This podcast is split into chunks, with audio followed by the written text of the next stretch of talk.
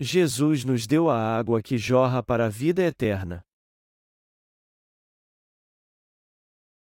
João 4 de 1, 26, 39, 42 Quando os fariseus ouviram que Jesus fazia e batizava mais discípulos do que João, se bem que Jesus não batizava, e, sim, os seus discípulos, ele deixou a Judéia, e voltou outra vez para a Galiléia.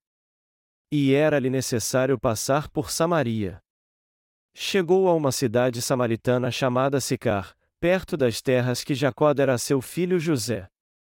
Estava ali a fonte de Jacó, e Jesus, cansado da viagem, assentou-se junto à fonte. Era quase a hora sexta. Vindo uma mulher samaritana tirar água, Jesus lhe disse: E dá-me de beber. Seus discípulos tinham ido à cidade comprar comida. Disse-lhe a mulher samaritana: Como, sendo tu judeu, me pedes de beber a mim, que sou mulher samaritana? Pois os judeus não se dão com os samaritanos. Respondeu-lhe Jesus: Se conheceras o dom de Deus, e quem é o que te pede, e dá-me de beber, tu lhe pedirias, e ele te daria água viva.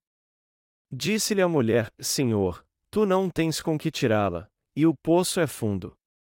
Onde tens a água viva? És tu maior do que o nosso pai Jacó, que nos deu o poço, do qual ele próprio bebeu e, bem assim, os seus filhos e o seu gado? Respondeu Jesus: E todo aquele que beber desta água tornará a ter sede, mas aquele que beber da água que eu lhe der nunca mais terá sede. Deveras, a água que eu lhe der se fará nele uma fonte de água que jorre para a vida eterna.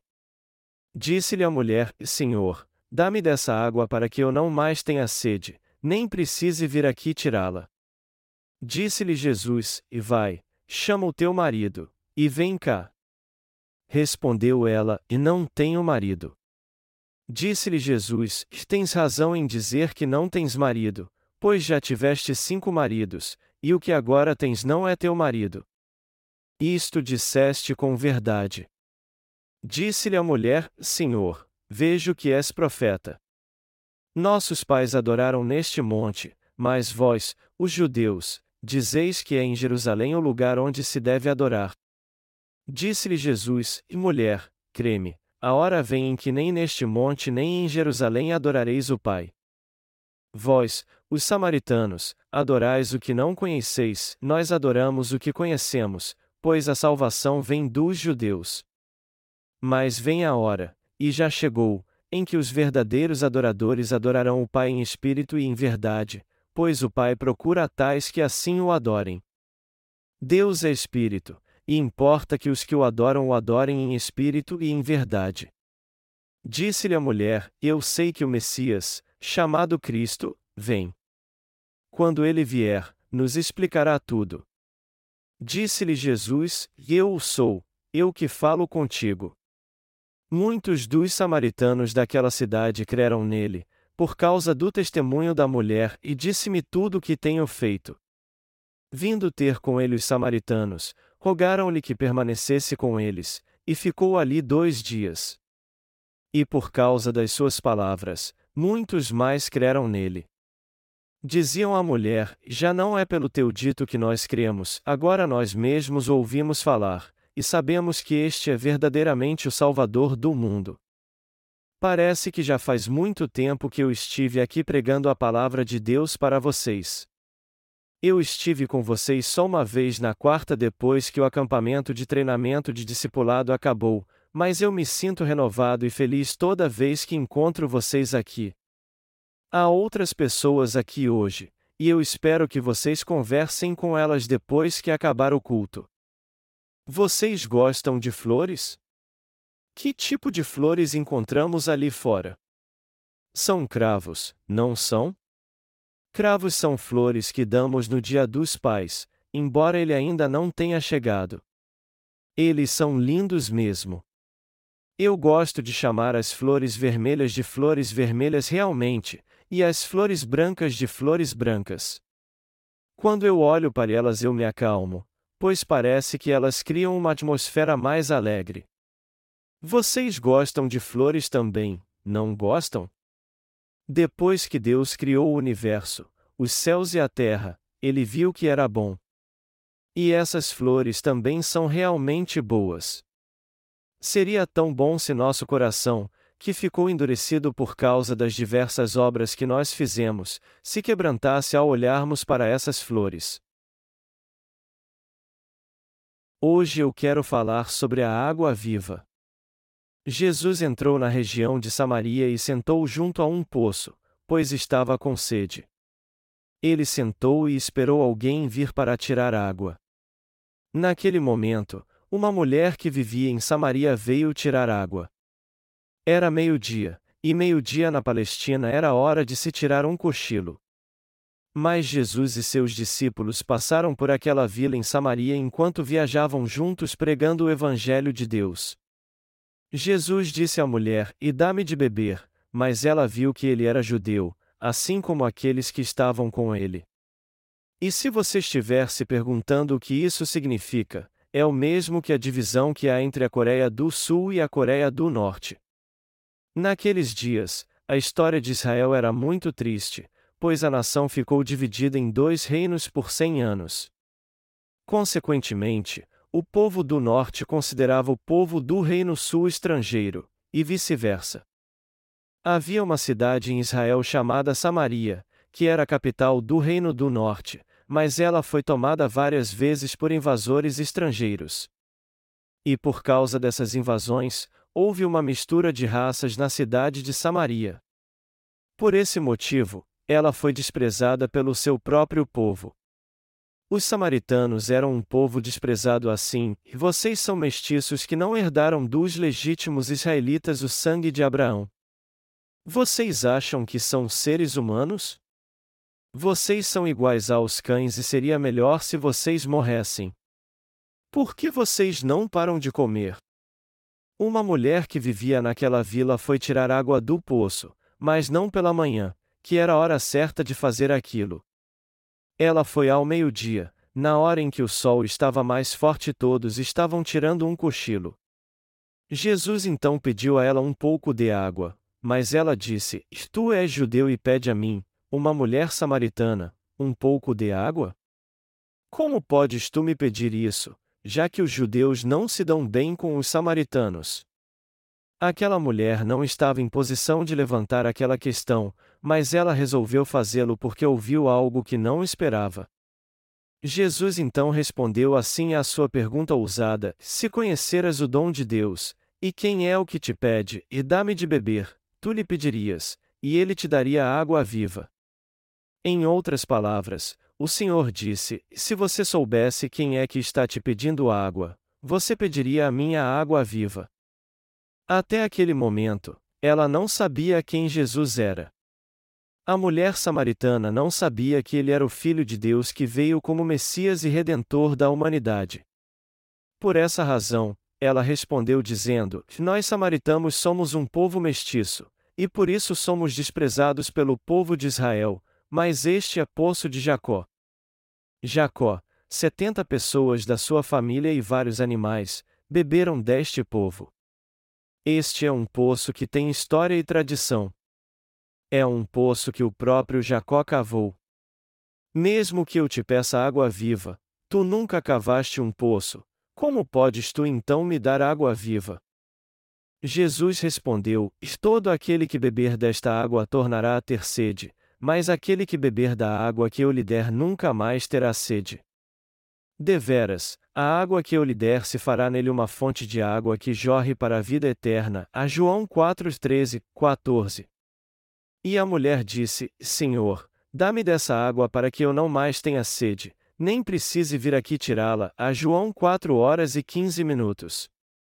Já que Jesus falou sobre isso, a mulher disse: E já que tu estás dizendo que podes me dar desta água, dá-me então. Jesus encontrou uma situação muito propícia então, e após a mulher dizer isso, ele disse: E vá chamar seu marido e volte aqui mas a verdade é que ela não tinha marido.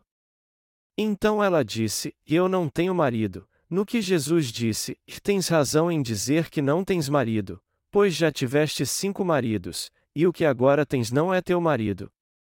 Isto disseste com verdade.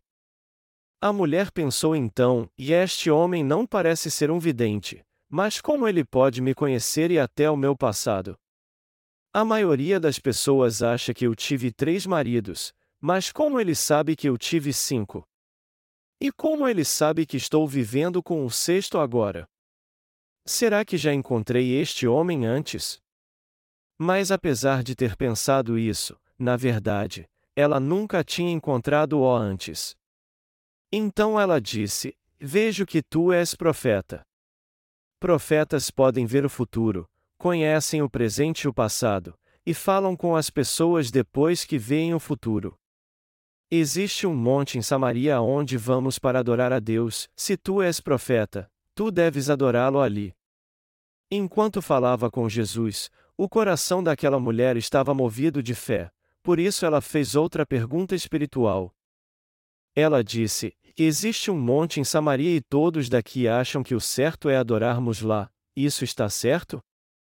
Então Jesus respondeu: E vem a hora, e já chegou, em que os verdadeiros adoradores adorarão o Pai em espírito e em verdade, pois o Pai procura tais que assim o adorem.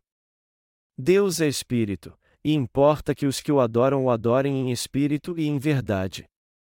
Então a mulher disse a ele: E eu sei que o Messias, chamado Cristo, virá. E quando ele vier, ele nos explicará tudo.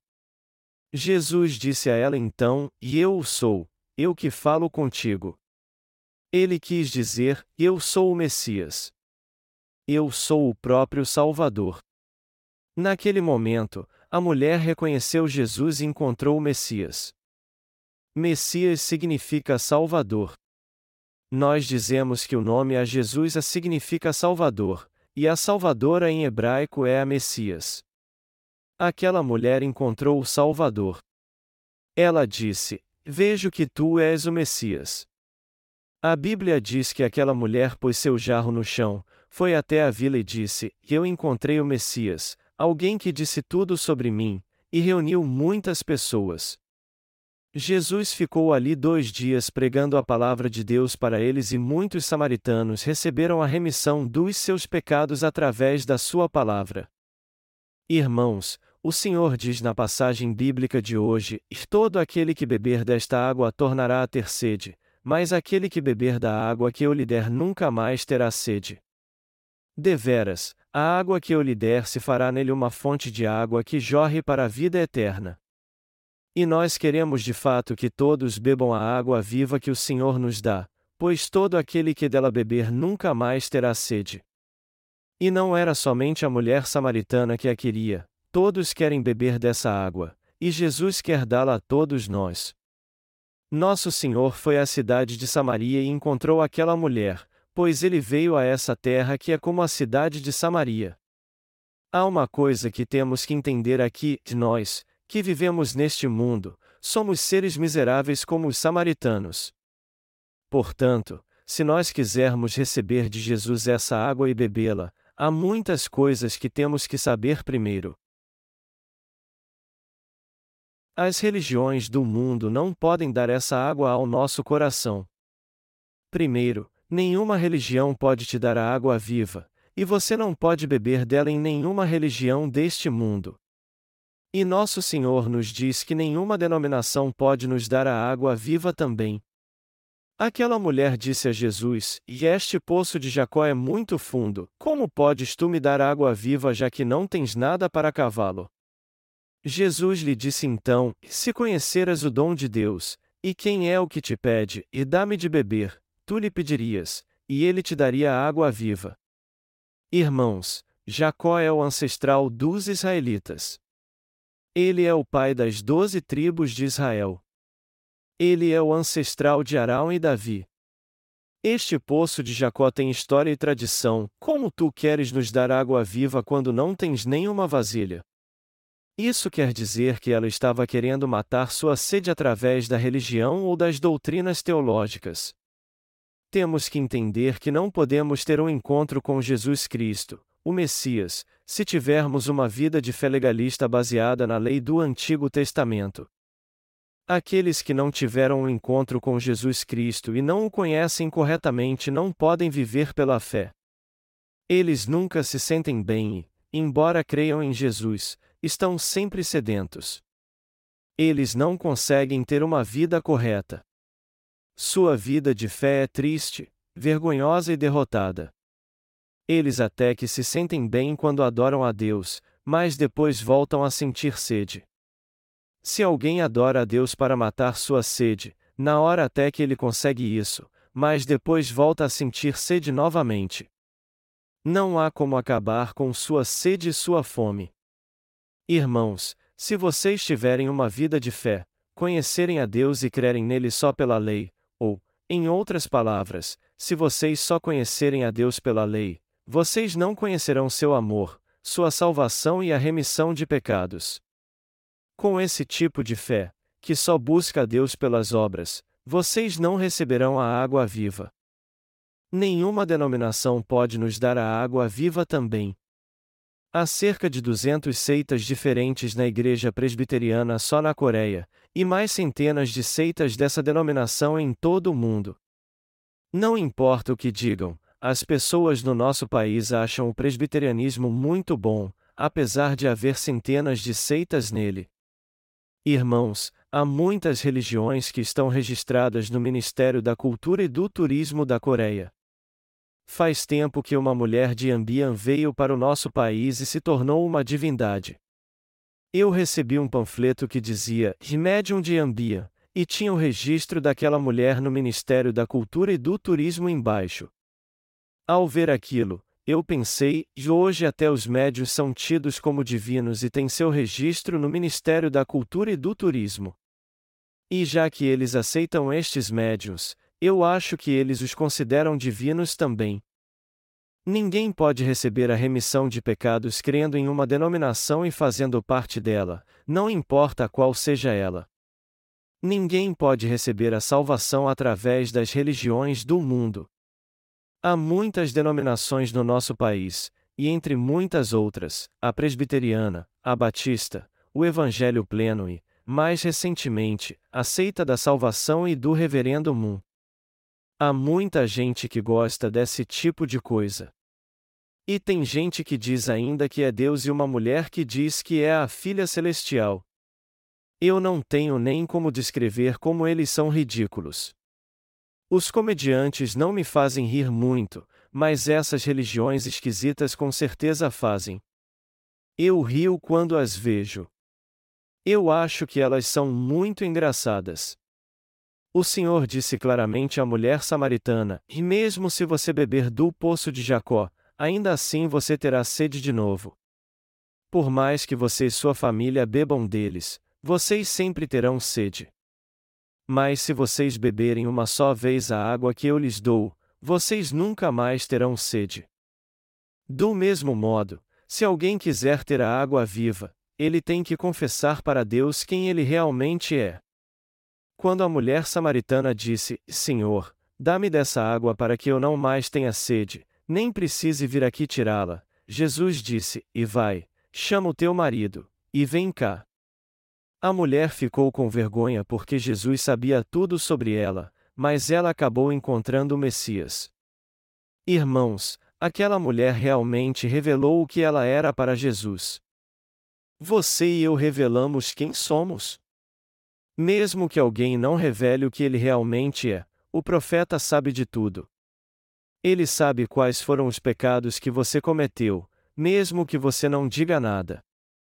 Ele também conhece todos os pecados que alguém irá cometer no futuro. Ele não é médium, mas sabe tudo. E até os servos do Senhor podem conhecer o coração das pessoas um pouco. Quando encontram alguém, eles sabem se ele recebeu a remissão de pecados ou não, se há pecado no seu coração e a que pecados ele está preso. Meus irmãos, quantos pecados nós cometemos enquanto vivemos neste mundo? Há alguém que comete um pecadinho e outro que comete muitos pecados? Não, todos cometem muitos pecados. A mulher samaritana teve seis maridos, mas assim como eles não eram de fato seus maridos, todos no mundo cometem esses tipos de pecados carnais. Irmãos, nosso Senhor veio a essa terra para nos dar uma nova vida e a vida eterna. Ele nos deu a água viva. Jesus só queria ver os erros daquela mulher então? Não, ele saciou seu coração com a água viva e fez com que ela de fato adorasse em espírito e em verdade. Se alguém quiser realmente receber a água viva, ele tem que reconhecer os seus pecados diante de Deus. Só assim ele poderá receber a água viva. Se lermos Levítico 4 e 22 e fim 26, está escrito lá: quando um príncipe pecar, e por ignorância fizer alguma de todas as coisas que o Senhor seu Deus ordenou não se fizessem, ele se tornou culpado. Quando o pecado que cometeu lhe for notificado, então trará por sua oferta um bode sem defeito. Porá a mão sobre a cabeça do bode, e o degolará no lugar onde se degola o holocausto, perante a face do Senhor. É a oferta pelo pecado. Depois o sacerdote, com o dedo, tomará do sangue da oferta pelo pecado, e o porá sobre os chifres do altar do holocausto, e o restante do seu sangue derramará à base do altar do holocausto. Também queimará sobre o altar toda a sua gordura, como a gordura do sacrifício de oferta pacífica. Assim o sacerdote fará por ele expiação do seu pecado, e ele será perdoado. O Senhor disse que pecamos sem querer e por querer. Se lermos Levítico 4 horas e 22 minutos, veremos que esse texto fala dos pecados que cometemos sem querer. Irmãos, o que significa cometer pecados sem querer? Isso não diz respeito aos pecados que cometemos normalmente em nossa vida? Sim, significa que não temos como deixar de pecar no nosso dia a dia. Mas nós sabemos que não devemos pecar. Aqueles que creem em Deus sabem que devem guardar a lei. Nós sabemos de tudo isso, mas as pessoas, apesar de crerem em Deus ou não, pecam sem querer ou não? Elas sempre pecam, não pecam? O homem é mestre em cometer todo tipo de pecado. Jesus diz em Marcos 7, 21, 23: que há doze tipos de pecados no coração homem, entre eles estão os maus pensamentos, os adultérios, as prostituições, os homicídios, os furtos, a avareza, as maldades, o engano, a lascívia, a inveja, a blasfêmia, a soberba e a loucura. Isso significa que o homem comete estes pecados sem querer até seu último suspiro. Todos nós não pecaremos mais aqui só quando pararmos de respirar. Se não pararmos de respirar, nós continuaremos pecando sem querer. Nosso Senhor nos deu 613 estatutos do que a devemos e não devemos fazer e nos disse para não pecar. Ele nos disse: E guardai estes dez mandamentos: não terás outros deuses diante de mim, não farás para ti imagem de escultura e não te encurvarás a elas, não tomarás o nome do Senhor teu Deus em vão, lembra-te do dia do sábado para o santificar, honra a teu pai e a tua mãe, não matarás, não adulterarás, não furtarás, não dirás falso testemunho contra o teu próximo, não cobiçarás a casa do teu próximo, e também guardai as outras leis, pois é assim que deveis viver. Nós sabemos muito bem que a lei de Deus é justa e que temos que honrar nossos pais, guardar o sábado e não tomar o nome do Senhor em vão. Também é óbvio que não devemos cobiçar, roubar, dar falso testemunho, matar ou adulterar. Tudo isso é pecado, mas nós sabemos como ter uma vida correta. No entanto, nós pecamos sem intenção. E já que os israelitas do Antigo Testamento também pecavam, Deus disse que eles deveriam trazer uma ovelha sem defeito e sacrificá-la pelo pecado que haviam cometido. Então, quando eles pecavam sem intenção, eles traziam uma ovelha ou um cordeiro diante de Deus e os sacrificavam. Se lermos Levítico 4 e 27 e fim 29, está escrito lá: E se alguém dentre o povo da terra pecar por ignorância, fazendo algumas das coisas que o Senhor ordenou não se fizessem, ele se tornou culpado. Quando o pecado que cometeu lhe for notificado, então trará por sua oferta uma cabra, sem defeito, pelo pecado cometido. Porá a mão sobre a cabeça da oferta pelo pecado, e a degolará no lugar do holocausto. O pecador tinha que trazer um animal sem defeito para o sacrifício e impor suas mãos sobre ele. A imposição de mãos aqui significa transferir algo. Se um pastor endemoninhado impor as mãos sobre a cabeça de alguém, o espírito que está nele passará para outra pessoa. Então, quando eles fazem um grande culto de avivamento num lugar como um estádio, nós podemos ver que eles geralmente impõem as mãos sobre os enfermos e coxos. Por exemplo, eles chamam aqueles cujos olhos estão escurecidos, que usam óculos e não podem mais ler a Bíblia, e impõem as mãos sobre seus olhos. O que acontece com as pessoas quando o pastor fala em línguas que não querem dizer nada? Elas caem para trás e começam a falar a mesma língua que ele está falando. Existe outro tipo de imposição de mãos, quando o espírito que está no pastor passa para outra pessoa. E já que o espírito passa para ela, ele começa a falar as mesmas línguas. Sendo assim, a imposição de mãos significa passar algo. Quando alguém que havia transgredido os mandamentos de Deus impunha as mãos sobre a cabeça do animal sacrificial, seus pecados passavam para ele. E já que os pecados eram transferidos assim, eles imolavam o animal sacrificial impondo as mãos sobre ele. Eles o degolavam então e davam seu sangue ao sacerdote. Ele então passava o sangue nas pontas do altar de ofertas queimadas e derramava o restante no solo. Deste modo, Deus ensinou ao povo que pecava sempre sem intenção a não pecar, e que isso era o certo a fazer. Não há um lugar nessa terra onde não podemos encontrar mandamentos, pois temos os três elos e as cinco regras morais do confucionismo, os cinco mandamentos do budismo e os dez mandamentos do cristianismo. Eu até já lia os dez mandamentos do marido e da esposa na sala de espera de um hospital. Mas eu não sei por que há tantos mandamentos. Até da Esonjilidoi, uma nova religião na Coreia, tem seus a dez mandamentos. Existe muita coisa ridícula por aí. Entretanto, por mais que Confúcio, Sócrates ou os outros filósofos tenham nos ensinado coisas boas e dito que as pessoas devem viver fazendo o que é certo, é assim que elas vivem? Não, pois elas são mestres em cometer pecados por querer e sem querer. Essas pessoas cometem todo tipo de pecado, por pior que eles sejam. Se alguém é mestre em cometer pecados, ele deve fazer isso muito bem. Ele comete pecado no coração e em suas ações, e não há um dia sequer que ele não peque. Deus então vê isso e diz: Puxa, essas pessoas mereceriam ir para o inferno umas dez vezes. Eu poderia mandá-las para o inferno pelos pecados que elas cometem num só dia, mas eu não quero fazer isso porque as criei à minha semelhança, é por isso que eu prefiro salvá-las. Por isso, ele preparou ovelhas, bodes e bezerros como ofertas para serem sacrificadas em seu lugar, as pessoas então impunham as mãos sobre a cabeça das ofertas sem defeito para transferir seus pecados para elas, as degolavam e passavam seu sangue nas pontas do altar de ofertas queimadas. O sangue que sobrava era então derramado no solo, o animal cortado em pedaços e sua carne posta sobre o altar. Depois disso, eles pegavam a cabeça e as partes impuras, colocavam num vaso de cobre e as queimavam para oferecer ao Senhor. Era assim que eles recebiam a remissão de pecados oferecendo o sacrifício.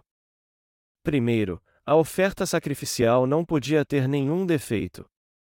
Segundo, eles tinham que impor as mãos sobre sua cabeça. E terceiro, eles teriam que degolar o animal, pôs seu sangue nas pontas do altar de ofertas queimadas e derramar o resto no solo. Todos frequentemente pecam sem querer. Estes pecados então são gravados primeiro na tábua do nosso coração. Depois, eles são gravados no livro do juízo de Deus. Em Jeremias 17 horas e 1 minuto está escrito: O pecado de Judá está escrito com um estilete de ferro, gravado com ponta de diamante na tábua do seu coração e nas pontas dos seus altares. Se alguém comete um pecado, ele fica gravado na tábua do seu coração. Depois disso, ele fica registrado no livro do juízo de Deus. Depois que o sangue era passado nas pontas do altar de ofertas queimadas, o restante é derramado no solo, e o solo se refere ao nosso coração. O homem foi feito do pó. Então, todos recebiam a remissão de pecados que cometiam no dia ao impor as mãos sobre a cabeça da oferta sacrificial e transferir seus pecados para ela, passando seu sangue nas pontas do altar de ofertas queimadas e derramando o restante no solo. Mas alguém podia receber a remissão de pecados e a vida eterna num só dia? Não, não podia, porque por ser mestre em cometer pecados sem querer e por querer, ele acabaria pecando de novo. Aqueles que recebiam a remissão de pecados também pecavam sem querer. Por causa deste problema, o décimo dia do sétimo mês foi escolhido como o dia da expiação. Se lermos Levítico 16, nós veremos que este dia foi escolhido para que Arão representasse o povo de Israel e ele trazia dois bodes, impunha as mãos sobre um deles e oferecia em sacrifício da maneira que foi mencionada acima, e também oferecia o outro pelo povo de Israel. Ele impunha suas mãos sobre a cabeça do bode emissário e dizia: E Deus, o povo de Israel pecou. Eles cometeram todo tipo de pecado, inclusive homicídio, adultério, roubos, contendas, serviram aos ídolos e tomaram seu nome em vão. Depois de transferir os pecados, ele entregava o bode para alguém designado para soltá-lo no deserto. Deste modo, Todos os pecados do povo de Israel eram perdoados num só dia, no décimo dia do sétimo mês. Era assim que as pessoas eram perdoadas há muito tempo. Mas quem é a oferta do sacrifício agora? É o Cordeiro de Deus. Mas quem é o Cordeiro de Deus? Jesus. Nós estamos vivendo os dias do Novo Testamento agora. E não há mais oferta nos dias do Novo Testamento. Você e eu agora não precisamos ir ao tabernáculo todos os dias, de manhã e de noite, levando ovelhas e bodes quando pecamos. Nós não precisamos mais fazer isso agora. Como são as coisas nos dias do Novo Testamento então? Cerca de dois mil anos atrás, Jesus Cristo veio a essa terra e tirou completamente todos os nossos pecados. Ele também apagou todos os pecados que a mulher samaritana havia cometido sem intenção. Mas como foi que ele fez isso? Não foi como o sumo sacerdote Arão, que representava o povo no Antigo Testamento e impunha suas mãos pelo povo que pecava. Assim como um representante transferia os pecados dos israelitas de uma vez por todas, houve dois homens que Deus enviou a essa terra. Um deles foi João Batista, e o outro, Jesus Cristo. Deus decidiu tirar todos os pecados do homem e enviou Nosso Senhor a essa terra para cumprir sua vontade. Vamos voltar agora para a passagem bíblica deste capítulo. A mulher samaritana disse: Vejo que tu és o Messias. Ao dizer a Messias, ela viu que Jesus era o Cordeiro de Deus de quem o Novo Testamento falava e aquele que receberia a imposição de mãos para tirar os pecados de toda a humanidade. Deste modo, ela soube que ele era aquele que levaria os seus pecados e morreria na cruz por ela. Depois de crer assim, então, ela recebeu a salvação e a vida eterna. Jesus se importou com os erros daquela mulher? Não. Pelo contrário, ele encheu seu coração com a água viva. Ele fez com que ela de fato adorasse em espírito e em verdade. Ele a fez receber o Espírito Santo no seu coração e adorar a Deus em verdade. Nós temos que conhecer a grande verdade e crer nela. Mateus 1 e 20 e 23 diz: Projetando ele isto, em sonho lhe apareceu um anjo do Senhor, dizendo: José, filho de Davi, não temas receber a Maria tua mulher, porque o que nela foi gerado é do Espírito Santo. Ela dará à luz um filho e lhe porás o nome de Jesus, porque ele salvará o seu povo dos pecados deles.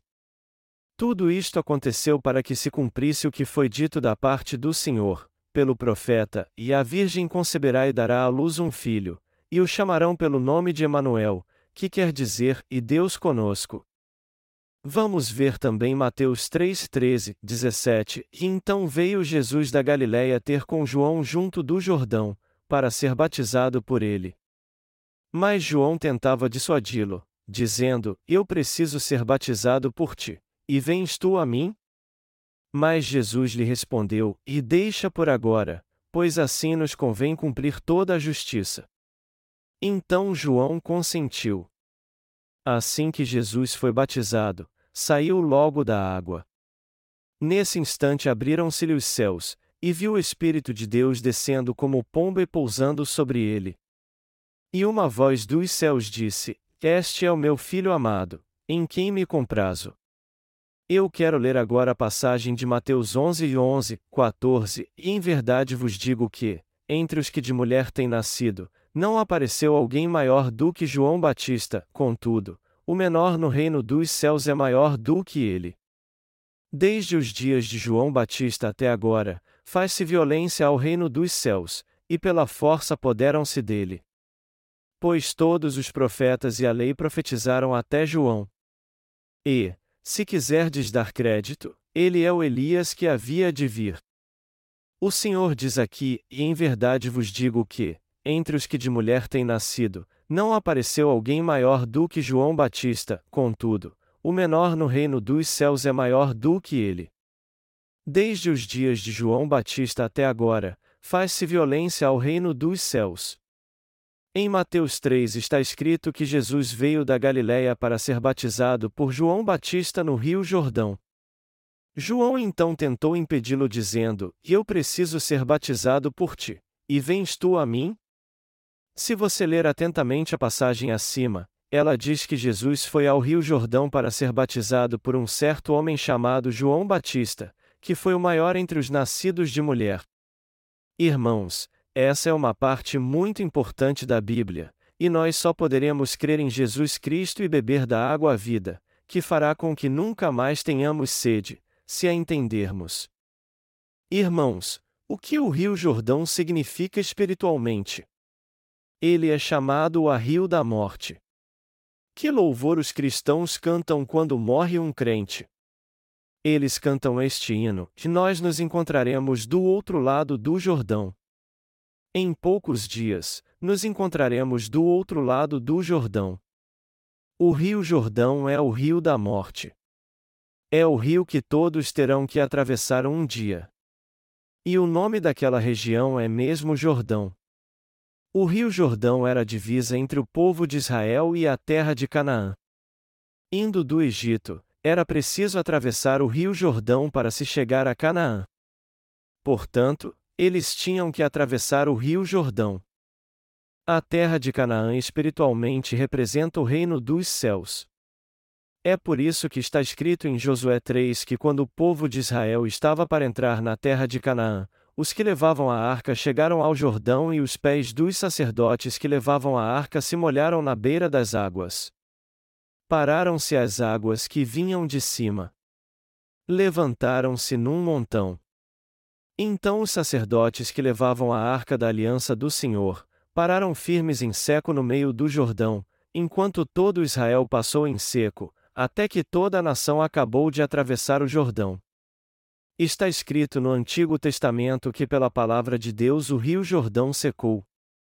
O comandante Naamã também ficou totalmente curado da sua lepra após mergulhar sete vezes no Jordão. Isso, no Antigo Testamento, se refere à remissão de pecados no Novo Testamento. Nosso Senhor veio a essa terra para receber o batismo de João Batista. E quando Jesus foi até João Batista para receber dele o batismo, ele disse a Jesus: Eu preciso ser batizado por ti, e vens tu a mim. João era de fato o maior entre os nascidos de mulher. Irmãos, quem era o representante da humanidade? João Batista. Ele foi o maior entre os nascidos de mulher, e quando batizava o povo no Jordão, Jesus foi até ele para ser batizado. Então veio Jesus da Galiléia ter com João junto do Jordão, para ser batizado por ele. Mas João tentava dissuadi-lo, dizendo: Eu preciso ser batizado por ti, e vens tu a mim? E João tinha razão no que disse. Por mais que o representante da humanidade fosse grande, ele não era maior do que o Filho de Deus, ou, melhor dizendo, maior do que Deus. Deus, para salvar o homem e se tornar nosso Salvador, foi gerado no corpo da Virgem Maria, nasceu como homem nessa terra e recebeu o batismo de João Batista quando tinha 30 anos. Mas por que ele foi batizado por João Batista? Por que razão ele fez isso? Você e eu sempre cometemos pecados sem intenção. Nós pecamos todo dia, pecaremos amanhã e depois de amanhã, até pararmos de respirar. Você não tem desejos homicidas, invejosos, contenciosos, orgulhosos, perversos e tolos? Você sente tudo isso ou não? Todo ser humano sente. Não há ninguém que não sinta. Portanto, para salvar a todos neste mundo, o Senhor fez o seguinte: porque Deus amou o mundo de tal maneira que deu o seu Filho unigênito, para que todo aquele que nele crê não pereça, mas tenha a vida eterna. Nosso Senhor veio a essa terra para salvar o homem dos seus pecados. Mas o que ele fez para conseguir isso? Jesus Cristo veio a essa terra e, Assim como o cordeiro do sacrifício recebia todos os pecados do povo de Israel no décimo dia do sétimo mês diante dos olhos de todos, ele também recebeu de uma vez só todos os pecados do homem, inclusive aqueles que a pessoa comete sem intenção sua vida inteira, e os levou até a cruz.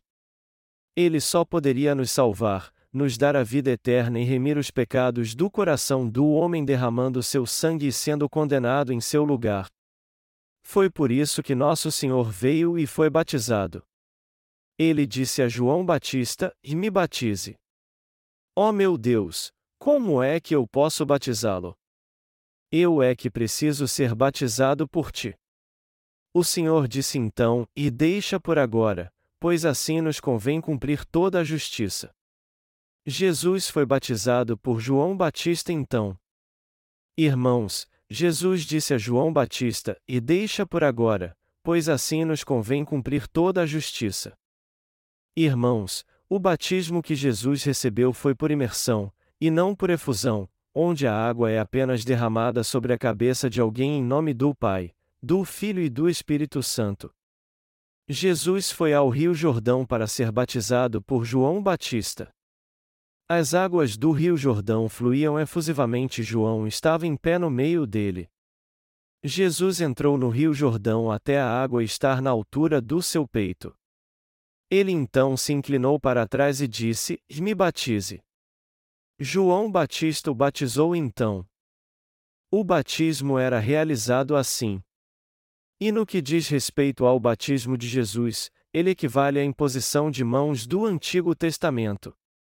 Foi por isso que Jesus disse antes de ser batizado: que eu tenho que fazer essa obra para eliminar todos os pecados das pessoas sendo batizado por você. Nos convém cumprir toda a justiça assim para apagarmos os pecados das pessoas.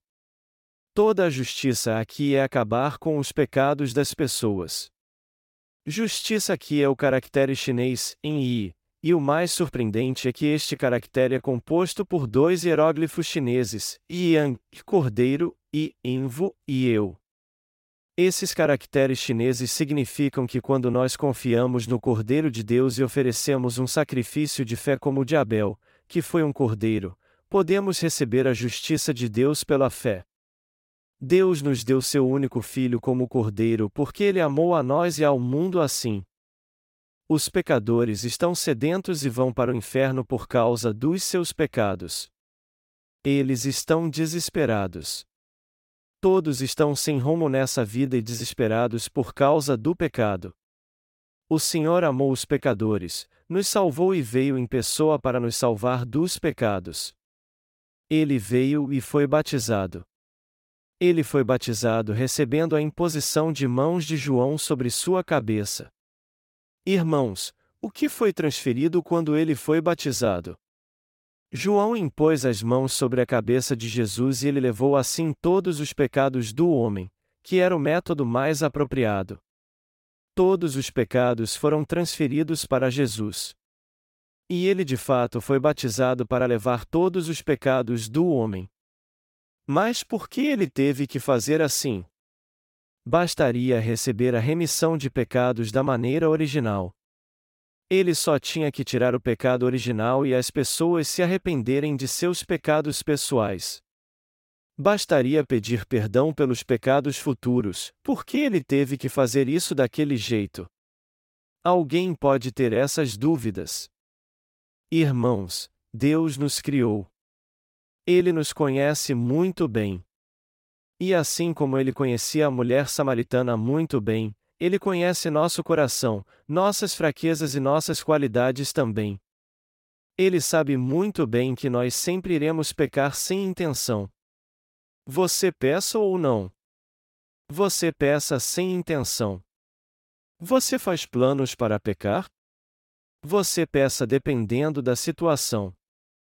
Eu não tomo bebida alcoólica, mas às vezes eu tomo vinho como remédio. Meu estômago não é muito bom. Mas quando alguém chega com vinho e me diz, e vinho é bom para o seu estômago, eu recuso e digo: se um pastor beber, os santos farão o mesmo, e isso não é bom. E quando um santo traz uma latinha de cerveja bem gelada e diz: Vamos, tome um gole, isso é muito bom. Eu tenho que confessar, eu bebi e é muito bom, eu digo a ele: não faça isso sempre. Vamos beber só o que você trouxe então, e bebo com ele. Mas as pessoas não devem beber sempre. Um irmão trouxe um monte de cervejas do seu escritório e disse: e eu ia levar isso para casa, mas se eu fizer isso, eu vou acabar bebendo tudo lá. Então, vamos tomar algumas e matar a sede. Eu disse para não fazer isso, mas já que ele não faz isso sempre, eu lhe disse: Vamos beber rápido, pois não é bom que os santos nos vejam fazendo isso. Irmãos, não é sempre que eu tomo bebida alcoólica. Mas eu não posso dizer que não bebo. Eu não compro cerveja, mas se tiver alguma, eu bebo. Se eu abrir a geladeira para procurar alguma coisa para beber e encontrar umas latas de cerveja, eu vou dizer, e o é, quem colocou isso aqui? Primeiro, vou tentar descobrir quem colocou aquilo ali. Mas depois eu vou achar que isso foi algo muito bom. Aí então, eu acabo bebendo. Mas primeiro eu olho para ver se minha esposa está olhando. Ela sempre está por perto. Se ela estiver me vendo nessa hora, eu digo: Oh meu Deus, querida, quem colocou isso aqui? Está escrito na oração do Senhor: Não nos deixes cair em tentação, mas se alguém continuar colocando isso aqui, até um pastor pode acabar bebendo. Os pastores não são humanos também? Por que eles estão me tentando? Então, eu continuo dizendo: não podemos deixar isso aqui senão seremos tentados. Nós temos que correr e beber tudo logo.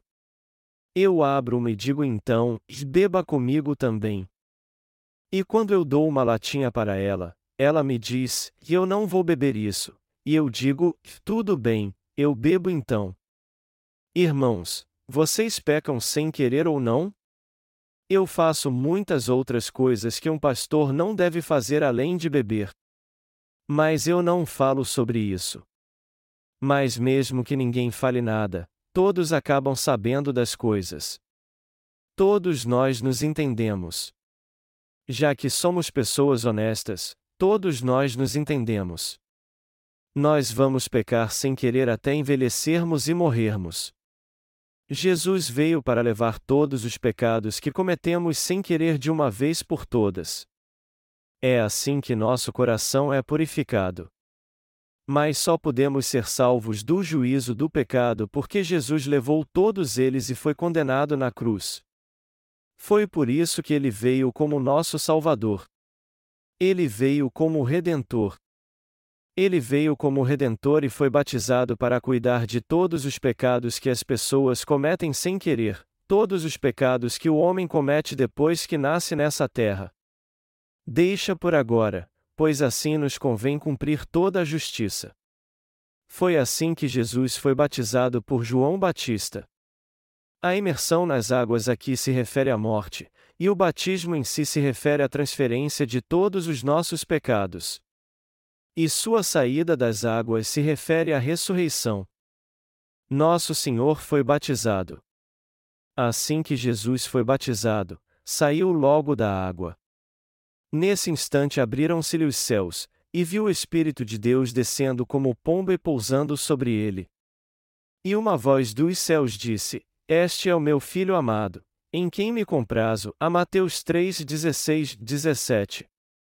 Eu amei o mundo de tal maneira que dei meu único filho, transferi para ele todos os pecados que o homem comete sem intenção, todos os pecados que são densos como as nuvens e carmesim, e fiz com que ele fosse sacrificado diante de mim como oferta de expiação eterna. Foi assim que eu decidi salvar o homem do pecado, fazendo-o levar todos os pecados e sendo condenado na cruz, meu filho aceitou minha decisão e levou todos os pecados do homem. Você crê nisso? No Antigo Testamento, o povo trazia ovelhas e bodes sem defeito e os oferecia em sacrifício todo dia pelos pecados que haviam cometido sem querer. E o mesmo acontece no Novo Testamento. Nós sempre pecamos sem intenção. Às vezes até agredimos as pessoas quando nós ficamos com raiva. Quando nós estamos com fome, só nos preocupamos com nós mesmos. Quando estamos com fome, nós tomamos até de nossos filhos. É isso que acontece com quem é pobre. Quando alguém tinha muita fome muito tempo atrás, eles tentavam comer ratos e até pessoas. Meus pais não tinham muito carne para comer depois da Guerra da Coreia, de 1950 a 1953, então eles pegavam ratos, limpavam, tiravam as vísceras, assavam e me davam para comer quando eu era criança. Experimente! É muito bom. Eu nunca comi algo tão gostoso como carne de rato. Já que meus pais não tinham nada para comer e me davam carne de rato quando eu era criança, eu acabei ficando mal nutrido. Mas depois de comer eu dizia: Pai, eu gosto muito de carne de rato. Dê-me mais um pouco, por favor. Meu pai então colocava uma pedra em cima do buraco e esperava. Assim que o rato saía, ele o pegava. Mas vamos parar de falar sobre isso. Meus irmãos, nós pecamos sem querer ou não? Jesus foi batizado. Pois assim nos convém cumprir toda a justiça. Jesus tirou todos os pecados que você, eu e toda a humanidade cometemos sem querer. Irmãos, até aqueles que receberam a remissão de pecados se sentem mal às vezes, e aqueles que não a receberam se sentem pior do que os cristãos nascidos de novo. Mas por que eles se sentem assim?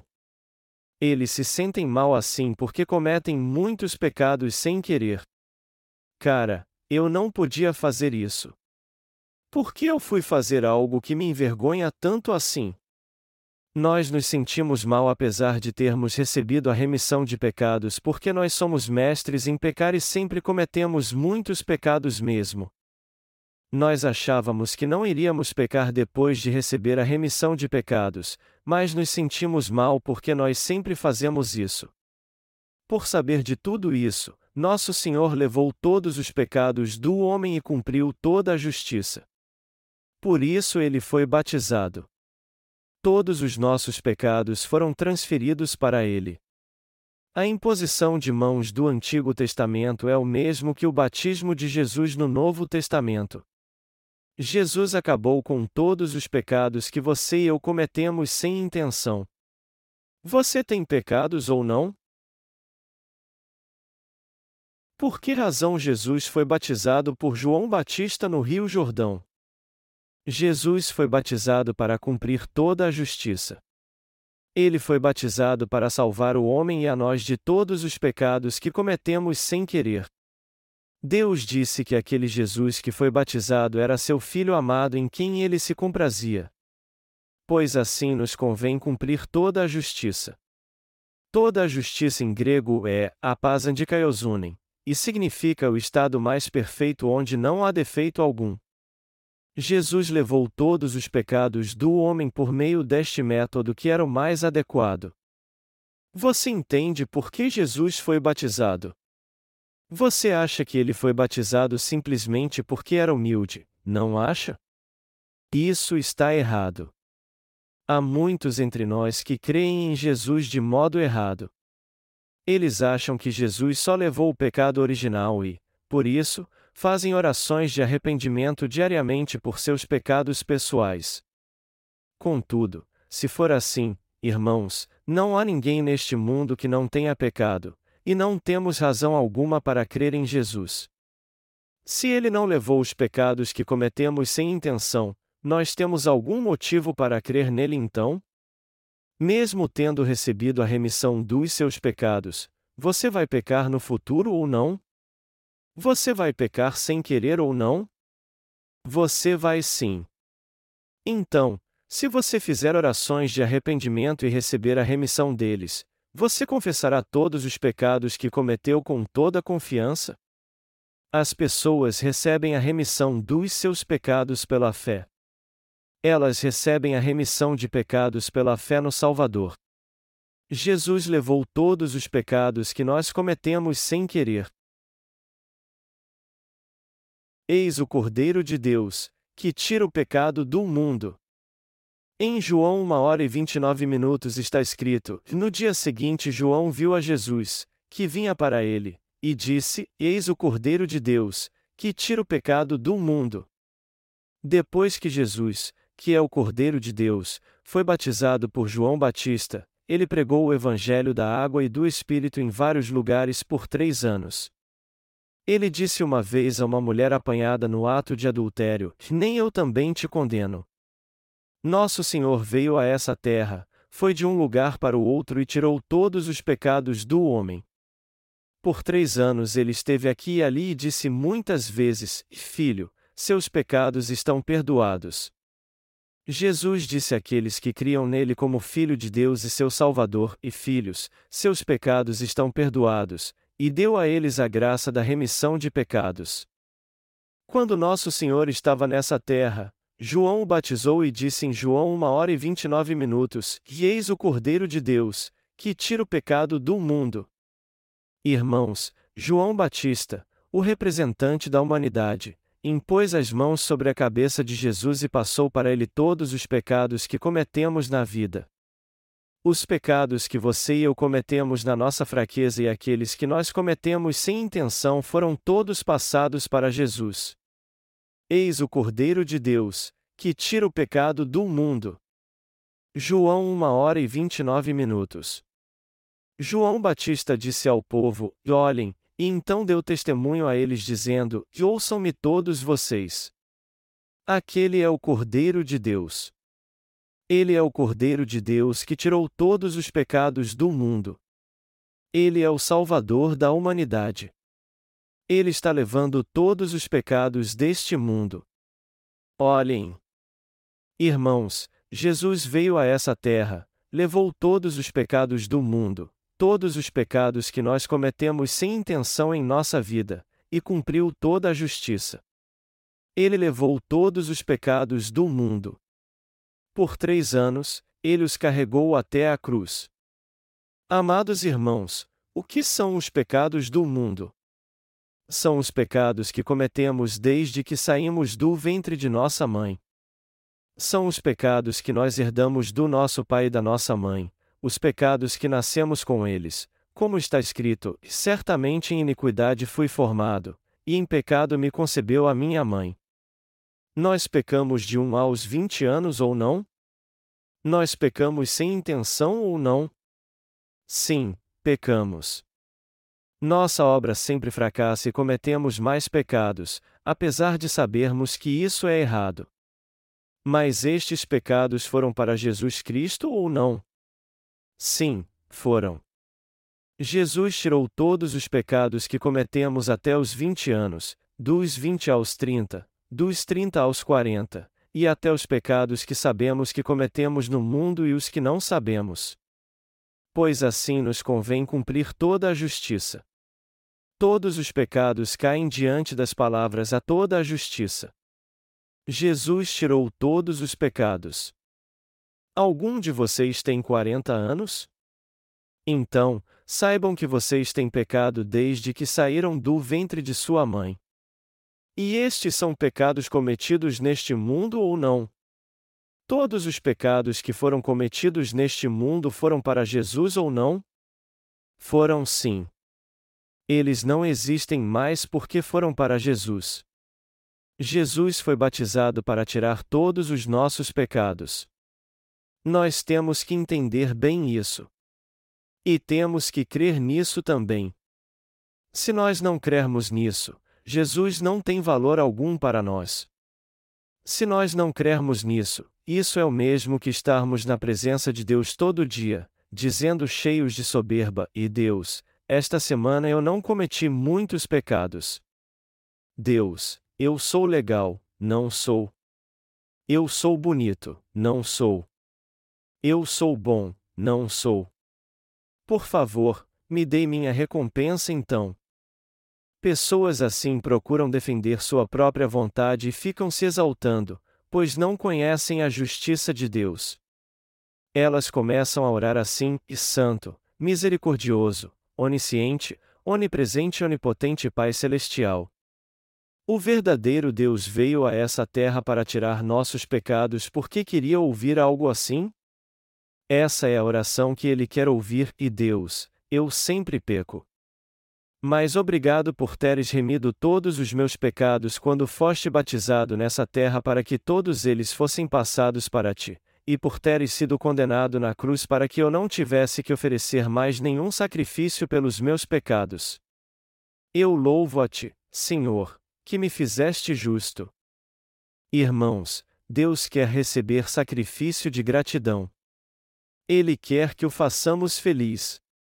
Ele quer que sejamos gratos a Ele e o louvemos por Ele ter tirado nossos pecados. Eu sou grato ao meu Senhor por Ele ter tirado todos os pecados que eu cometi e os que ainda vou cometer sem querer. Deus, não há como não te amar. Eu te amo. Aleluia. Eu te louvo. Eu te honro, Senhor. Nosso Deus é o Rei dos Reis, o Rei do amor ele se agrada em receber o louvor que damos a ele. Foi por isso que o Senhor foi batizado. Eis o Cordeiro de Deus, que tira o pecado do mundo. Nós pecamos neste mundo até termos 40 anos. Mas estes pecados foram para Jesus quando ele foi batizado por João Batista.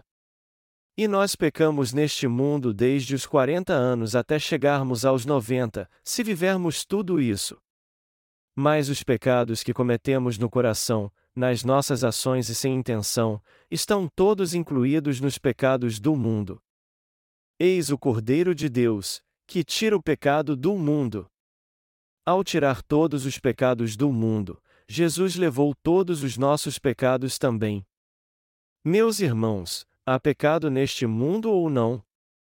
As pessoas têm pecado porque não sabem e não creem que Jesus foi batizado por João Batista e levou todos os nossos pecados quando disse: Pois assim nos convém cumprir toda a justiça. Aqueles que creem nisso não têm pecado. Portanto, eles se tornam justos porque creem nessa verdade. Alguém pode até insistir e dizer: Não, não pode haver nenhum justo diante de Deus. A Bíblia diz: não há um justo, nenhum sequer em sim. De fato, antes de crer em Jesus Cristo não havia nenhum justo, nenhum sequer. Mas todo aquele que crê em Jesus Cristo pelo Evangelho da Água e do Espírito se torna justo através da sua justiça.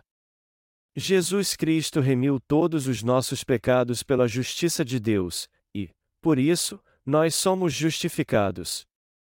A fim de nos justificar, Jesus Cristo foi batizado e condenado na cruz. Ele nos tornou justos. Para que ele seja justo e justificador daquele que tem fé em Jesus. Esta frase é de Romanos 3 horas e 26 minutos. Antes não havia justos, mas Jesus nos tornou justos quando veio e tirou nossos pecados. Deus disse que aqueles que creem nisso são justos e não têm pecado. Isso porque ele nos tornou justos levando todos os pecados que cometemos sem intenção.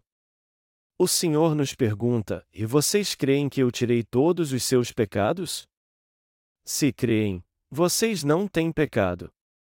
Eu sou seu Salvador. Vocês são justos. Vocês são meu povo. Vocês são o povo que entrará no reino dos céus no futuro. Irmãos, vocês pecam de um aos dez anos ou não? E vocês pecaram até os vinte anos ou não? Estes pecados foram passados para Jesus ou não? Nós não temos nenhum pecado porque eles foram para ele, não porque fomos iluminados por uma grande verdade ou doutrina. Já que no budismo eles não conhecem o caminho para o reino dos céus, um monge disse certa vez que eu não posso encontrar o caminho para o céu porque esse caminho não existe. Foi por isso que Sungyol, um famoso monge budista, disse para olharmos para as coisas exatamente como elas são. Ele disse que a verdade está nisso e em nenhum outro lugar. Então, ele disse: uma montanha é uma montanha, água e água. Mas Jesus Cristo disse: Eu sou o caminho, a verdade e a vida. Jesus disse que Ele é o caminho. Ele veio a essa terra e nos salvou. Ele veio para tirar nossos pecados. Ele tirou os pecados que cometemos sem intenção. Ele levou todos eles ao ser batizado. Ele é o caminho para que entremos o reino dos céus. Ele disse: E eu sou a verdade, e se tornou ela realmente. Seremos enganados se crermos em outra coisa. Contudo, todo aquele que crê que Jesus Cristo é Deus e seu Salvador, que ele cumpriu toda a justiça através do batismo e do sangue na cruz, que ele morreu e ressuscitou, tem a vida eterna. Jesus também disse: E eu sou a vida, e nos deu a vida eterna. O Senhor não apenas disse que nós não temos pecado, ele levou todos eles. Quando ele foi batizado, nossos pecados foram passados para ele. Ele é o Cordeiro de Deus que recebeu nossos pecados e os tirou do mundo na cruz. Ele tirou todos os pecados do mundo e teve suas mãos e seus pés pregados na cruz. Ele tirou todos os nossos pecados quando morreu por nós. Ele nunca cometeu pecado enquanto estava nessa terra, mas recebeu todos os pecados do homem quando foi batizado, violentamente pregado na cruz, quando derramou seu sangue em nosso lugar, foi condenado pelo pecado e morreu por nós, quando ressuscitou ao terceiro dia e se sentou à direita do trono de Deus. Todos que creem que Jesus Cristo é o seu Salvador através destas palavras são feitos por Ele povo de Deus. Ele deu o poder de serem feitos filhos de Deus àqueles que o receberam ou, em outras palavras, aqueles que creem no seu nome. Você crê? Irmãos, todos os pecados que cometemos sem intenção foram passados para Jesus ou não? Alguém que crê em Jesus Cristo como seu Salvador tem pecado ou não? Não, não tem. E já que ele não tem pecado, ele diz às outras pessoas que elas devem crer em Jesus para ter uma vida abençoada e feliz. Você tem certeza que jamais vai pecar sem querer novamente? Não. Até os santos ainda são fracos e imperfeitos em sua carne. Se eles viverem bem, eles serão felizes, mas se não viverem bem, eles pensarão assim: oh meu Deus, eu vou morrer. Eu não tenho pecado, mas eu vou morrer. Irmãos, Deus conhece todos vocês. Ele sabe que a natureza e a personalidade de cada um de vocês são diferentes. A maioria dos pecados que cometemos é sem intenção. É algo natural pecarmos enquanto vivemos. Sabendo ou não, nós sempre pecamos. Essa é a natureza pecaminosa que nós temos. É isso que chamamos vida. Alguém pode até dizer enquanto vive: o homem pode se tornar um Buda ou Deus. Mas quem disse que o homem nasceu para ser um Deus? Buda disse isso? Essa é sua esperança. Eles acham que podem fazer tudo porque têm essa esperança no coração. Entretanto, isso é simplesmente impossível acontecer. Nós sempre pecamos. Sempre pecamos sem intenção. As pessoas pecam até morrerem, creiam elas em Deus ou não. No entanto, Jesus veio a essa terra, foi batizado, recebeu os nossos pecados, carregou-os até a cruz, foi condenado, derramou seu sangue e morreu em nosso lugar para nos salvar destes pecados. Ao terceiro dia depois de ter morrido, ele ressuscitou. Aí ele ascendeu aos céus e está à direita do trono de Deus. Este Jesus que veio a essa terra para me salvar é Deus. Ele é o Cristo, o Filho do Deus vivo. Foi ele que me salvou e é o Deus que me criou. Eu creio nisso. Ele tornou seu povo as pessoas que creem nisso e aceitaram Jesus Cristo. Você crê agora? Vamos voltar para a palavra antes de nós terminarmos este sermão. Irmãos, se vivermos até os 90 anos, os pecados que cometermos até lá foram passados para Jesus ou não? A figura de Jesus sendo batizado é algo bem claro em todas as versões das Escrituras. Deixa por agora, pois assim nos convém cumprir toda a justiça. Se você analisar o texto original em grego, você terá um significado mais apurado desse texto. É a mais pura verdade que Jesus tirou todos os pecados do mundo ao ser batizado no Rio Jordão por João Batista para cumprir a justiça de Deus. O Senhor quer estabelecer o segundo. Está escrito em Hebreus 10, 9, 14, e então acrescentou: E aqui estou, para fazer, ó Deus, a tua vontade tira o primeiro para estabelecer o segundo. Nessa vontade é que temos sido santificados pela oferta do corpo de Jesus Cristo, feita uma vez por todas. Todo sacerdote se apresenta dia após dia, ministrando e oferecendo muitas vezes os mesmos sacrifícios, que nunca podem tirar pecados. Mas este, havendo oferecido, para sempre, um único sacrifício pelos pecados, assentou-se à destra de Deus. Daí por diante espera que os seus inimigos sejam postos por estrado dos seus pés, porque com uma só oferta aperfeiçoou para sempre os que estão sendo santificados. Vamos pensar em algo por um momento. Está escrito: E então acrescentou: E aqui estou, para fazer, ó Deus, a tua vontade. Nenhum outro veio a nós para cumprir a vontade de Deus senão Jesus Cristo. Ele foi batizado e morreu na cruz para tirar todos os pecados que cometemos sem querer e nos salvou de todos os nossos pecados.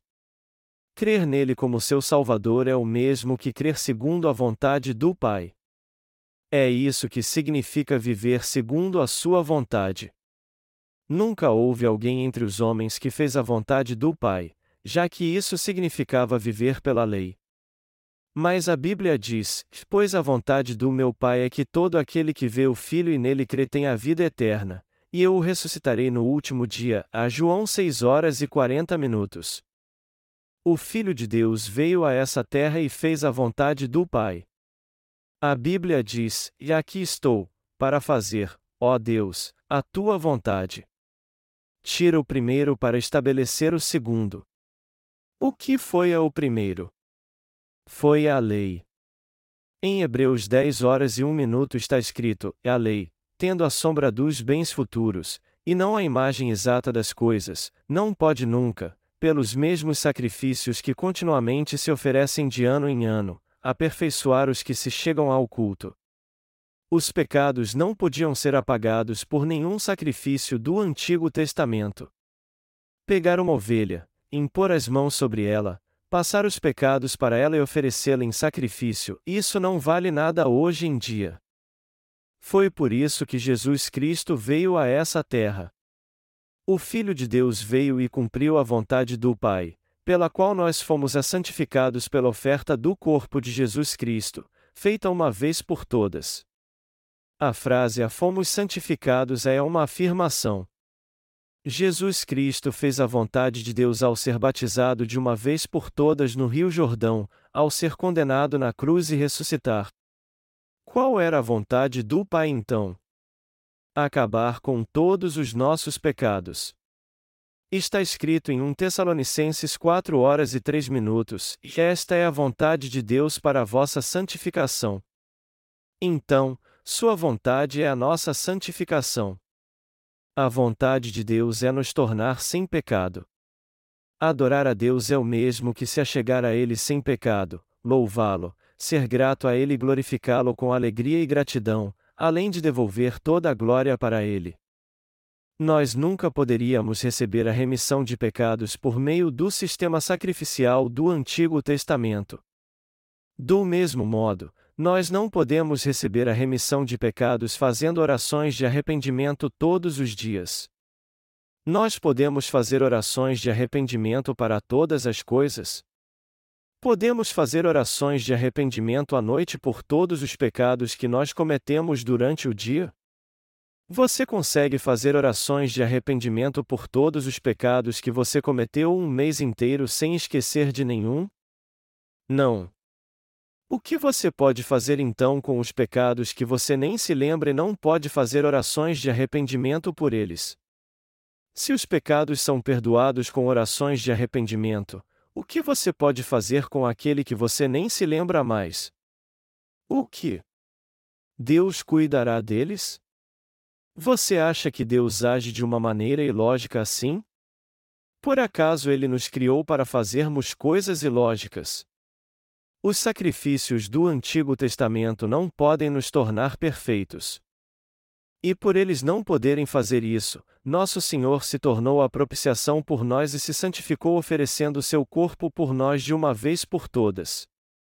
Hebreus 9 horas e 12 minutos diz que a não por meio de sangue de bodes e bezerros, mas pelo seu próprio sangue, entrou no Santo dos Santos, uma vez por todas, havendo obtido uma eterna redenção. Não é por meio de sangue de bodes e de bezerros, ou de orações de arrependimento, que somos purificados dos nossos pecados. Então, com o que somos purificados? Pelo seu próprio sangue. Havendo obtido uma eterna redenção, a quer dizer que ele espiou e tirou todos os pecados do mundo de uma vez por todas. Você entende isso? Por que Jesus Cristo pôde morrer na cruz? É preciso ter pecado para ser morto. Ele então cometeu pecado alguma vez? Não, nunca. Vocês creem então, irmãos, que Jesus nunca cometeu pecado? Vocês creem que Jesus é Deus? Vocês creem que ele é o Filho de Deus? Já que vocês dizem então que creem que Jesus nunca cometeu pecado, por que ele teve que morrer na cruz? Ele só pôde morrer na cruz porque recebeu os seus e os meus pecados no Rio Jordão. Jesus jamais cometeu um pecado sequer. Ele entrou no santuário celestial de uma vez por todas com seu sangue. E este sangue é a conclusão do seu ministério da salvação. O batismo que Jesus recebeu de João Batista tirou todos os nossos pecados, os purificou e apagou todos eles com seu sangue. Foi assim que ele nos livrou da condenação e nos salvou. Esta é a nossa garantia final. Irmãos, Jesus Cristo precisou morrer duas vezes? Ele precisou morrer três vezes? Ou ele tirou nossos pecados de uma vez por todas? Se alguém crê em Jesus mas diz que tem pecado no coração, ele pede sempre: purifique meus pecados hoje também, por favor. Ao dizer isso, ele está dizendo que Jesus precisa vir mais uma vez e morrer de novo. Hebreus 9 horas e 22 minutos diz: Quase todas as coisas, segundo a lei, se purificam com sangue, e sem derramamento de sangue não há remissão. A fim nos dar a remissão de pecados, alguém tinha que receber a transferência deles e morrer em nosso lugar. Vocês entendem isso? Receber a remissão de pecados pela fé na justiça que Jesus cumpriu é o mesmo que dar a glória a Deus. Essa é a lei da salvação que Deus estabeleceu. Mas tentar receber a remissão de pecados todos os dias é o mesmo que pregar Jesus na cruz de novo e dizer a Ele: Senhor que veio do céu, por favor, venha novamente. Eu estou com problemas porque pequei. Por favor, venha e morra de novo. Isso é negar o batismo de Jesus. É rejeitar sua terrível morte. É cometer este pecado, o pecado contra o Espírito Santo. Irmãos, todos os pecados podem ser remidos por Deus, menos contra o Espírito Santo. O que é a blasfêmia contra o Espírito Santo? É não crer que Deus se tornou homem, foi batizado por João Batista no Rio Jordão e tirou todos os nossos pecados. É negar que Jesus tirou todos os nossos pecados com seu batismo. Este é o pecado de blasfemar contra o Espírito Santo. Se você falar em línguas e alguém te disser para parar, você acha que isso é o pecado de blasfêmia contra o Espírito Santo? Não, não é. O pecado de blasfêmia contra o Espírito Santo é não crer no Evangelho da água e do Espírito e impedir os outros que querem crer neste Evangelho de fazer isso. Este é o pecado de blasfêmia contra o Espírito Santo. Nosso Senhor veio a essa terra, apagou todos os pecados do mundo de uma vez só quando foi batizado e derramou seu sangue na cruz. Está escrito em Hebreus 10 e 11, 18: Todo sacerdote se apresenta dia após dia, ministrando e oferecendo muitas vezes os mesmos sacrifícios, que nunca podem tirar pecados. Mas este, havendo oferecido, para sempre, um único sacrifício pelos pecados, assentou-se à destra de Deus. Daí por diante espera que os seus inimigos sejam postos por estrado dos seus pés, porque com uma só oferta aperfeiçoou para sempre os que estão sendo santificados. O Espírito Santo também nolo testifica. Primeiro diz: E esta é a aliança que farei com eles depois daqueles dias, diz o Senhor, porei as minhas leis em seus corações, e as escreverei em seu entendimento. Então acrescenta: E jamais me lembrarei dos seus pecados e das suas iniquidades. Ora, onde a remissão destes, não há mais oferta pelo pecado. Melhor dizendo, ele remiu todos os pecados, todos eles. Se juntarmos todos os pecados que cometemos sem intenção, estes são os pecados do mundo. Há dois tipos de pecado que nós cometemos ao longo da nossa vida: o pecado de blasfêmia contra o Espírito Santo e os pecados que nós frequentemente cometemos sem intenção. Se não rejeitarmos que Jesus se tornou o Salvador através do Evangelho da Água e do Espírito, mas crermos nisso, nós não blasfemaremos contra o Espírito Santo. Mas se rejeitarmos isso, nós blasfemaremos contra o Espírito Santo. Os pecados que você cometeu sem querer no seu coração e nos seus pensamentos são os mesmos pecados? O pecado de adultério é um pecado cometido sem querer ou não? O pecado de furto é cometido sem querer ou não? Todos estes são pecados que cometemos sem querer? Está escrito: ora, onde a remissão destes, não há mais oferta pelo pecado. E nosso Senhor também disse: E eu apago as tuas transgressões e dos teus pecados não me lembro. Ele está dizendo que ninguém se lembrará dos nossos erros ou pecados que nós cometemos sem intenção. Você crê nisso? Somente assim nosso coração fica ligado em Deus e nós entregamos a Ele nossa alma e o verdadeiro louvor. Apesar de saber que pecamos sem querer todos os dias, Ele não nos diz: Ei, por que você pecou tanto essa semana? Vá embora, eu não quero nem olhar para você. Suma daqui. Vá para a frente da igreja e ponha as mãos sobre sua cabeça. Irmãos, se Deus nos dissesse para fazer isso, como nós poderíamos adorá-lo então? Que clima teríamos para adorá-lo? Como poderíamos exaltar sua justiça? Deus se revelou a nós como o Deus do amor e o Senhor que tirou nossos pecados por meio do Evangelho da água e do Espírito. Ele disse à mulher que foi apanhada em adultério: Nem eu também te condeno. A João 8 horas e 11 minutos. O Senhor remiu todos os pecados que cometemos sem querer.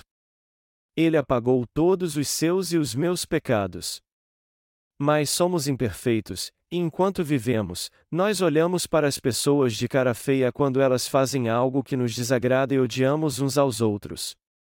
Mas mesmo assim, podemos adorar a Deus com gratidão porque o Senhor remiu todos os pecados que cometemos sem intenção quando foi batizado e derramou seu sangue.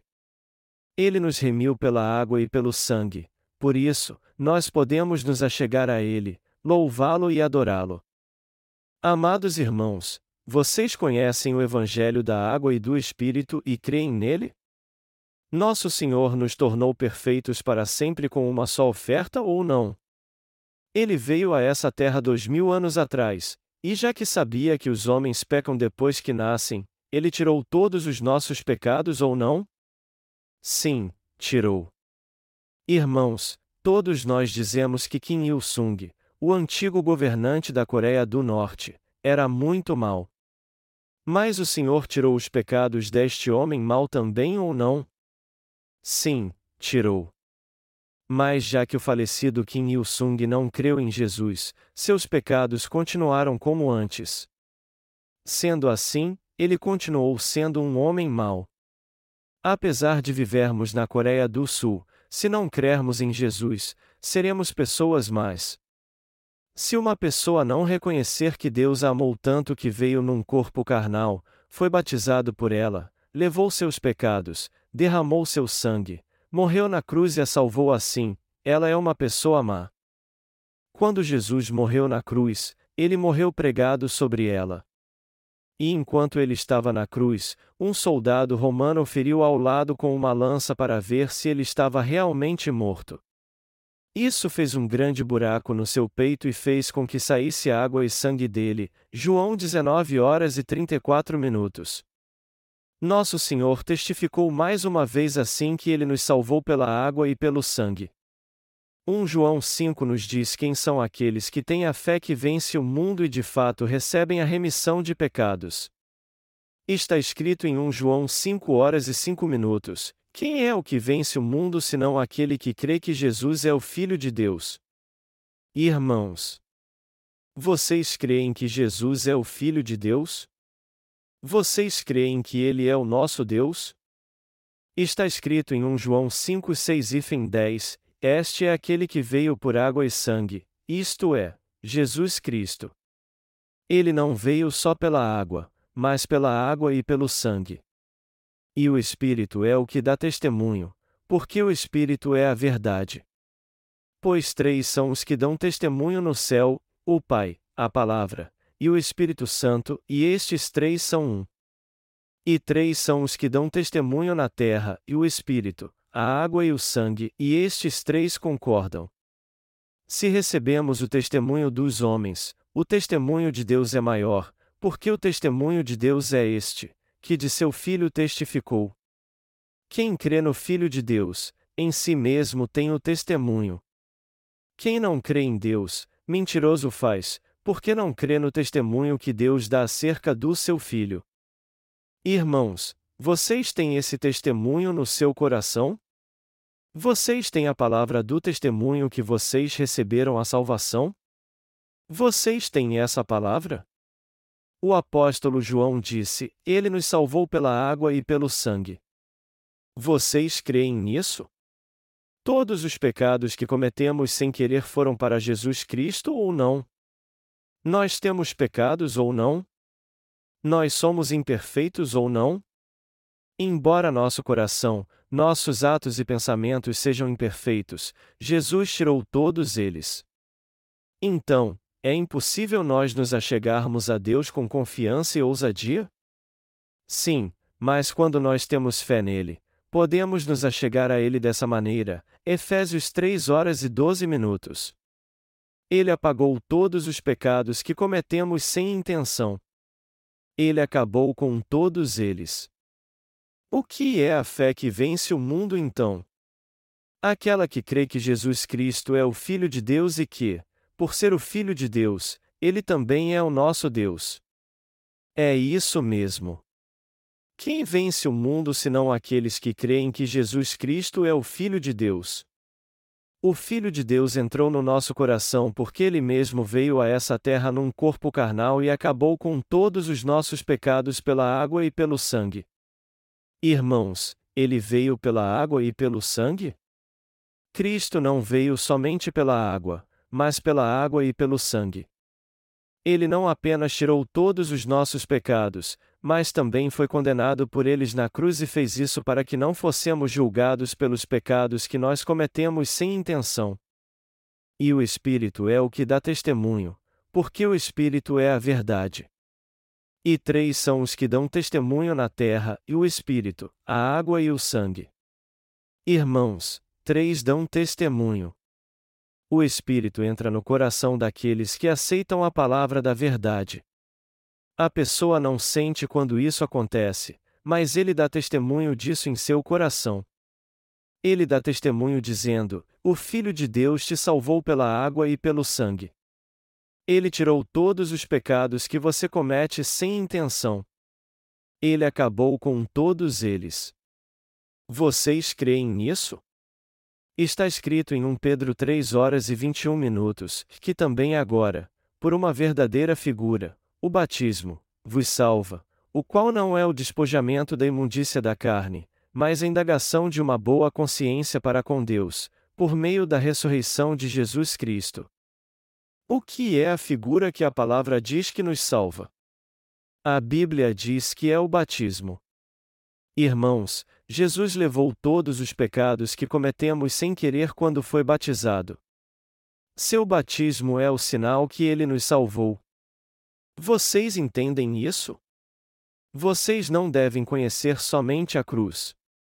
O apóstolo Pedro disse: uma verdadeira figura, o batismo, vos salva, a 1 Pedro 3 horas e 21 minutos. Você crê no batismo de Jesus? Sim, ele foi batizado e levou todos os nossos pecados, inclusive os pecados involuntários que cometemos agora e os pecados que cometeremos no futuro. Ele levou os pecados que nós cometemos no passado, os que cometemos agora e os que cometeremos no futuro. Você tem pecado então? Não, não tem. Jesus é o nosso Salvador? Sim, Ele é. Nós não pecamos então porque fomos batizados em Jesus Cristo? O apóstolo Pedro disse que também agora, por uma verdadeira figura, o batismo, vos salva, o qual não é o despojamento da imundícia da carne, mas a indagação de uma boa consciência para com Deus, por meio da ressurreição de Jesus Cristo, a 1 Pedro 3 horas e 21 minutos. Ele disse que crer no batismo de Jesus e no seu sangue significa não termos pecado na nossa consciência diante de Deus, pois recebemos a salvação pela qual Deus tirou os nossos pecados. Mas isso não quer dizer que não cometemos pecado. É por isso que está escrito que, para que pudéssemos estar diante de Deus com uma boa consciência, Jesus recebeu o batismo nas águas para apagar todos os nossos pecados, foi condenado na cruz para nos salvar, remiu todos os pecados que cometemos sem querer e apagou todos eles. Você crê nisso? Você já cometeu muitos pecados sem querer, não foi? Mas estes pecados estão em você ou não? Você não recebeu a remissão de todos estes pecados? Como foi que você recebeu essa remissão? Você a recebeu pela água e pelo sangue. Você crê nisso? Aquele que crê no Evangelho da Água e do Espírito não tem pecado. Ele é alguém que exalta a justiça de Deus. Aleluia!